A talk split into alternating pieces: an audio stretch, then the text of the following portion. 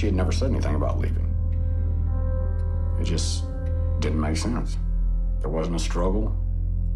Nothing was moved inside the salon. It's like she just walked out the front door, kept walking.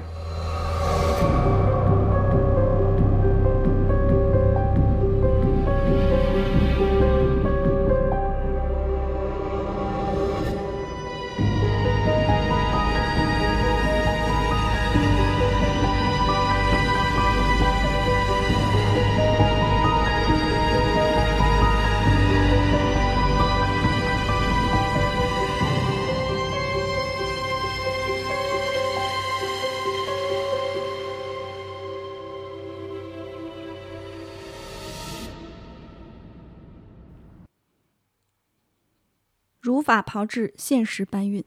大家好，欢迎来到 Square Roots FM 平方根电台。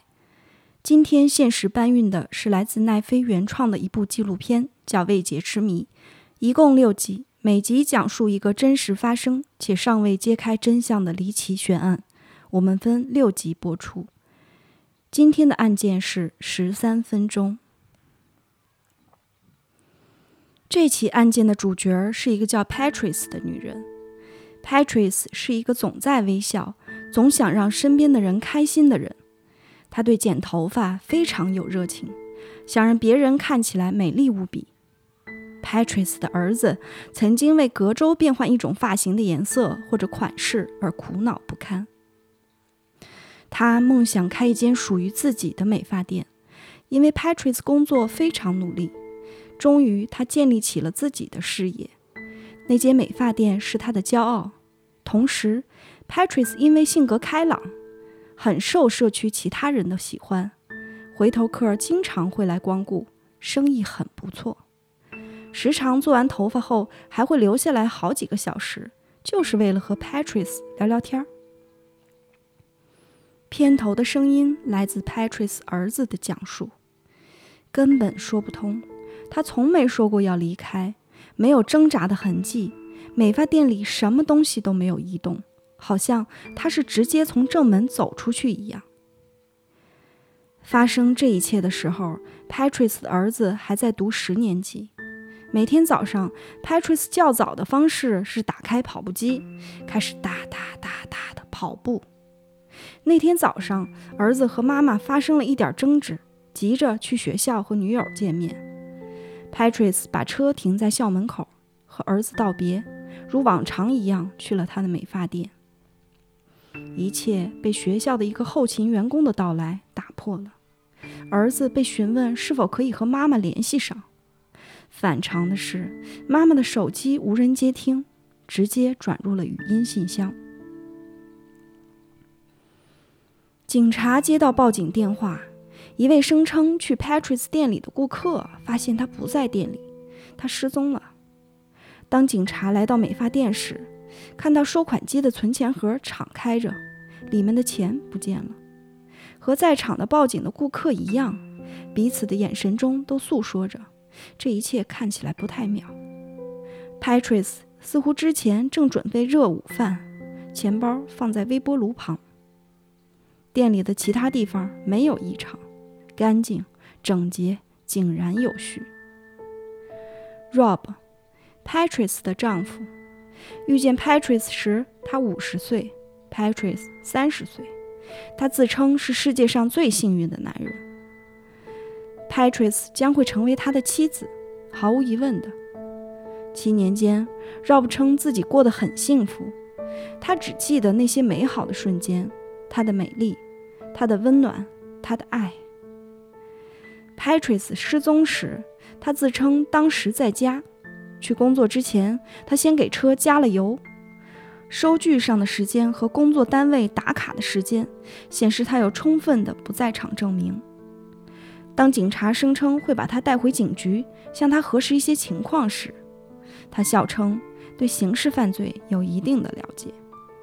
丈夫杀害妻子的案件不胜枚举，所以接受审问是合乎常理的。回归到本案的核心问题，这是一起绑架案还是什么别的？在美发店的外面很难看出这是案发现场。唯一的疑点就是 Patrice 的车并没有像平时一样停在房子的一侧，而是停在了门前。是 Patrice 自己移动的，还是案发时其他人移动的？或者有人开车过来说我的车需要牵引启动，车子移动了，很有可能。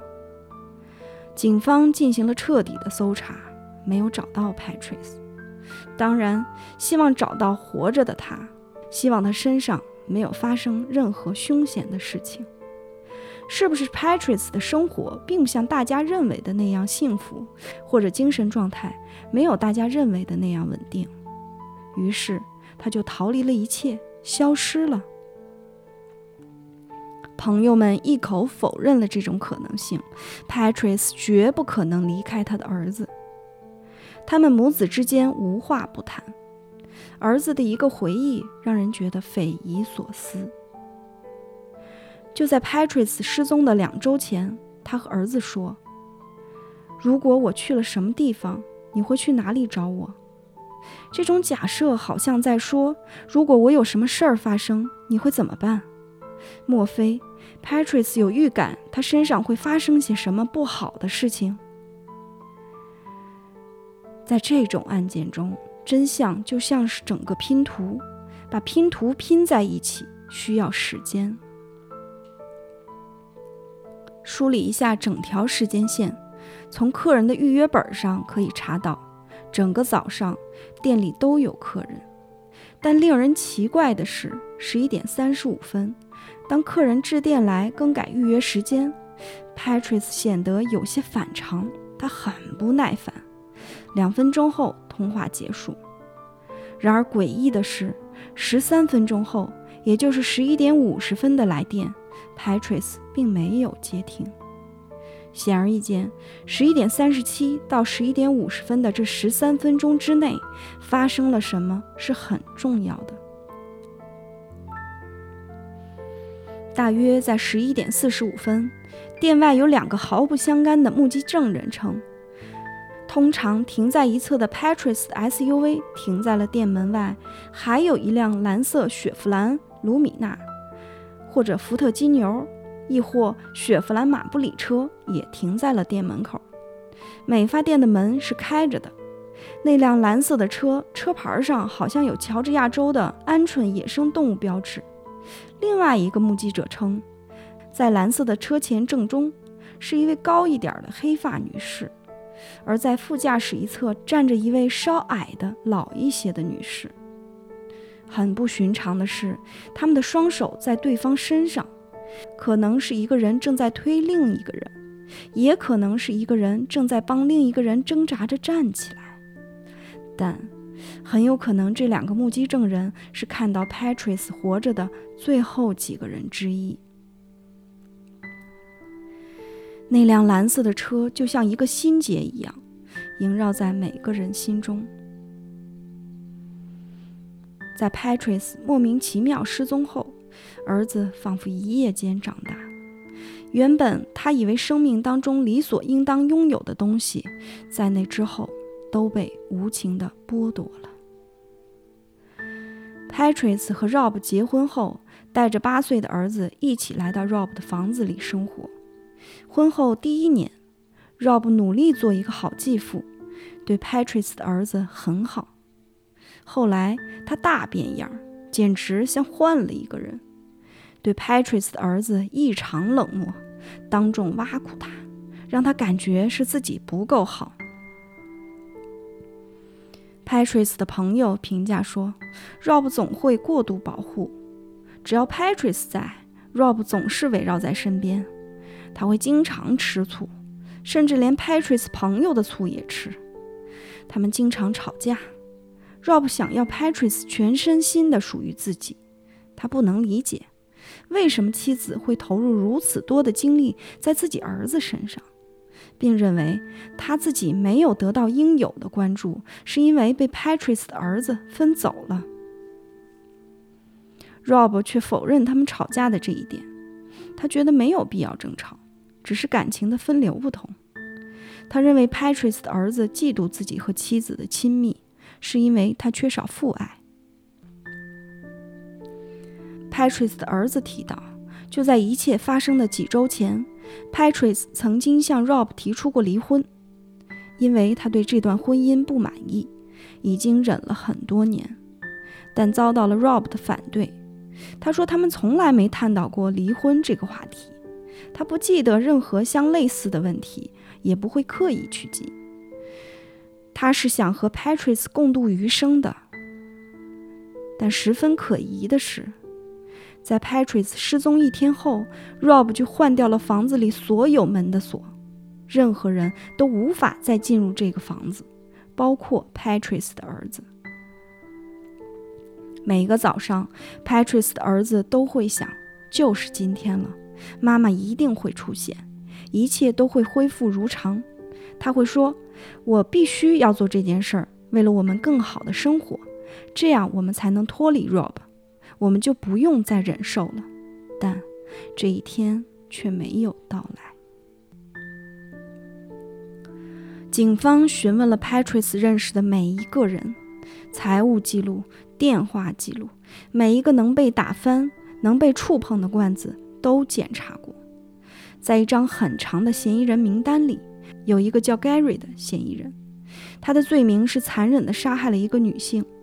他称自己很喜欢去一家美发店，最喜欢的时间是午餐时间。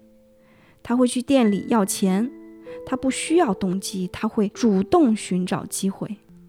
警方没有办法证明 Gary 和这件事儿有关，也不能证明他和这件事儿无关。另一个嫌疑人叫 Jeremy，他是一名连环杀人犯。他声称当时经过这家美发店。决定进去找 Patrice 出来帮忙，告诉他自己的车需要牵引启动。随后在车里强迫了他，并拿着一把刀威胁他不许哭，否则会杀了他。Jeremy 画了一张图，展示了 Patrice 的车停在哪里，自己的车停在哪里，是当时两辆车的位置非常准确的描绘，和警方调查的结果异常吻合。Jeremy 称自己把 Patrice 的尸体扔到了一百多公里外的甜水溪旁，警方在那里进行了大范围、专业的搜寻，然而并未找到任何东西。虽然 Jeremy 被认为是最有力的嫌疑人之一，但没有确凿的证据证实 Jeremy 诱拐并杀害了 Patrice，而且 Jeremy 最终撤回了他的供诉。就在 Patrice 失踪二十个月后，转机出现了。在一间历史悠久的黎巴嫩浸礼会教堂后的阶梯下，一群秃鹫在来回盘旋。在那儿，有人发现了 Patrice 的尸骨。这里距离 Patrice 的美发店十公里。警方在几小时后迅速派出了第一支调查队伍去搜寻，确保尽快取得每一片证据。这片区域非常乡村，非常僻静，而且这片区域所在的地势，如果想要搬运死尸非常困难。在搜索了整个区域后，警方仍无法确定 Patrice 是自己走进来的，还是被拖进来的。除了搜集到两百零六块尸骨外，一无所获。Patrice 的家人和朋友都向警方提出指证，认为 Patrice 的丈夫 Rob 有很重大的作案嫌疑。警方给 Rob 做了一条时间线，这条时间线虽然在很大程度上减少了他亲自作案的可能性，但并没有完全消除他能够做这件事情的嫌疑，也不排除他有买凶杀人的可能性。Patrice 谜案看上去是一个在十三分钟的框架里发生的。从 Patrice 十一点三十七分打的最后一个电话，到十一点五十分打进来的下一个 Patrice 没有接的电话，在这十三分钟内，Patrice 已经在导致他死亡的过程中了。这十三分钟到底发生了什么？我们不能凭借假设下定论，我们要凭借证据、信息、事实来下定论。